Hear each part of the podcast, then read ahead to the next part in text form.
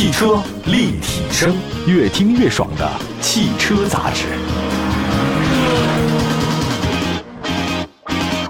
各位大家好，欢迎大家关注本期的汽车立体声。今天呢，在节目当中跟大家说说两款比较的车型，也算是听众答疑的时间。有位网友呢，在我们汽车立体官方的微信、微博平台给我们留言了啊，这个朋友叫易水，询问奥迪 Q5L 和丰田皇冠陆放的价格差不多，该怎么去选？这个事儿我觉得不太困扰啊，因为一个德系，一个日系，而且德系日系车呢，在目前市场当中啊，往往是喜欢开德国车的人，他会一直开。喜欢日系车的人，他也会开日系，因为他受不了其他的车井水不犯河水的事儿。除了价格有点相同区间之外，其他的没什么一样的。呃，之前我看过一个帖子，就是把日系和德系呢作为比较，比如说日系玩涡轮增压的时候，德系呢玩自吸；日系呢在提升热效率的时候呢，德系在玩涡轮增压；日系在玩混动的时候呢，德系在玩插电；日系在搞轻动力的时候，那德系在干什么呢？当然，这个一看就是日系粉说的。那德系粉说什么呢？日系玩涡轮增压的时候呢，德系玩过了；日系在提升热效率的时候呢，德系把涡轮增压做好了。所以很难说清楚他们到底谁更先进。其实现在这个世界上你也都明白了，主流的汽车行业当中，他们的研发能力都很强，谁也不能说比谁更厉害一点，都是在伯仲之间，就看你的那个企业的方向。如果企业方向是往这儿走，那就是往这儿走，它不是说它不行哈，是企业的一个方向问题，或者它的投资的问题。我们先来看产品定位吧。奥迪 Q5L 是豪华品牌的中型 SUV，皇冠陆放是介于中型 SUV 和中大型 SUV 之间的一个车型，但是这两个车的终端售价很接近，有一定交集。那这个叫易水的朋友来看了，他在对比车辆应该是奥迪 Q5L 的入门版或次低配，而陆放呢是顶配或者次顶配，它有个交叉哈。那么我们来看销售数据啊，奥迪 Q5 这个车型呢和丰田皇冠陆放呢都是国内中型 SUV 市场的热门车型。交强险，奥迪 Q5L 的2021年总交强险数呢是十二万五千七百六十二辆。呃，那么在2021年8月27号上市的丰田皇冠陆放，2021年交强险数量是两万四千一百八十四辆。去年十月份到十二月份，交强险数分别是六千六、六千六和六千八。那么产能在不断提升，皇冠陆放的销量明显攀升。奥迪 Q5L 的同期交强险数呢是七千三、九千三和一万一。那么总体来讲的话呢，奥迪的认知度更高一些哈。从销售业绩上来看的话，这两个也差不多。皇冠陆放外观呢接近美版的汉兰达 XSE，这个是运动风格设计的中高端车型。这个一汽丰田给它归入皇冠家族嘛，是有一个原因，是因为它比较中高端。而皇冠陆放这个车呢，大家也熟啊，是一汽丰田首款的中型城市 SUV。相比之前的普拉多、兰德酷路泽这些高端 SUV，它的受众更广。那再来看外观方面啊。皇冠陆放前脸是丰田他家的设计，蜂窝状的中网，宽大的下进气格栅气场很强。这个丰田特别喜欢把下的进气格栅做的特别个倒梯形，哇，巨酷！最早他设计的时候，雷克萨斯啊，这个因为雷克萨斯是他高端品牌，所以它好东西先放那上面。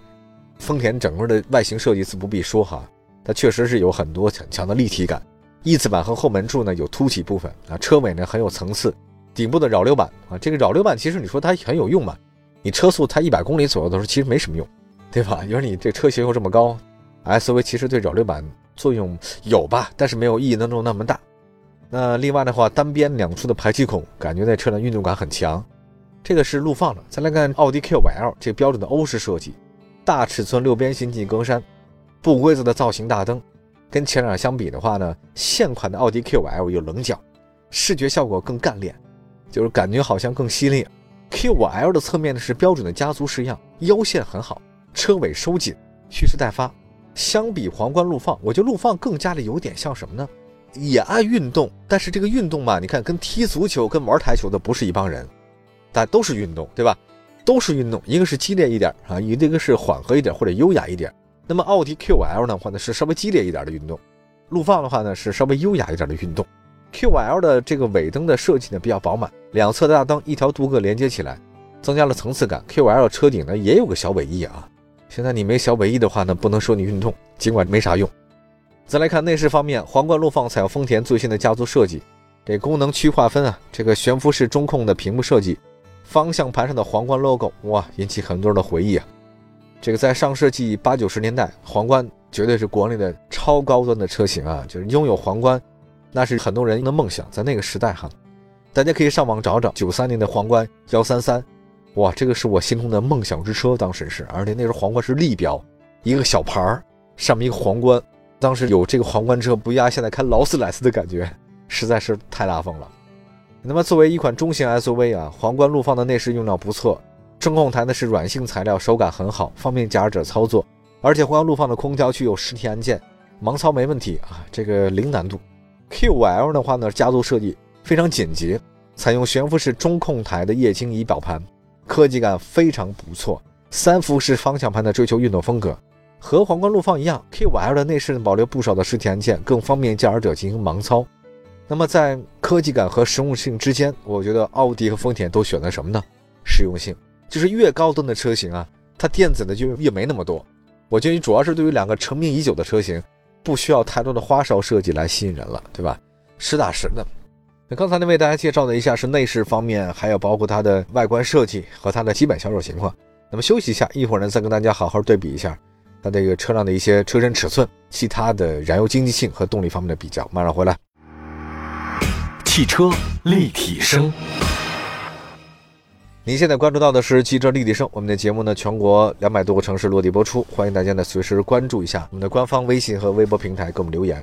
包括像今天就是听众答疑嘛，一位叫做易水的朋友呢给我们留言，他在奥迪 Q5L 和丰田皇冠陆放之间的话呢，有些选择性困难症，我们就帮您解决这个问题啊。其实对我来讲，解决困难症的最好的方法是什么？就是钱不要那么多。你钱没那么多的话，你不困难。你有多少钱买什么车嘛，对吧？我们来看一下车身尺寸方面吧。奥迪和皇冠这个真的差别不是特别大哈，但是我觉得皇冠更长。皇冠陆放的这个长五米多，宽呢是一米九，高呢一米七五，轴距两米八五。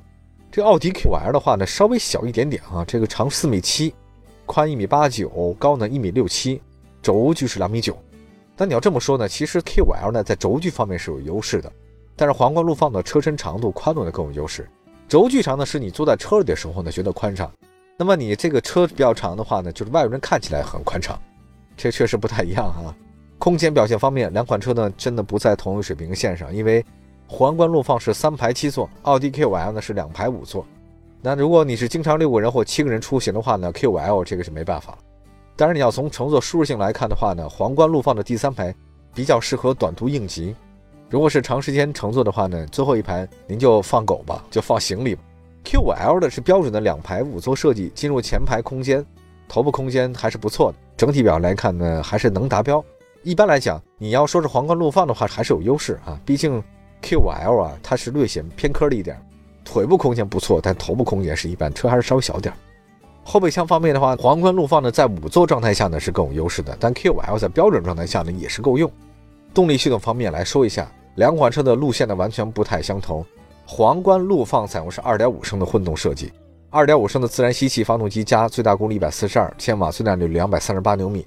四驱版的车型呢是前后双电机，前电机最大功率134，最大扭矩270；后电机最大功率140，最大扭矩121。好，这个是皇冠陆放的。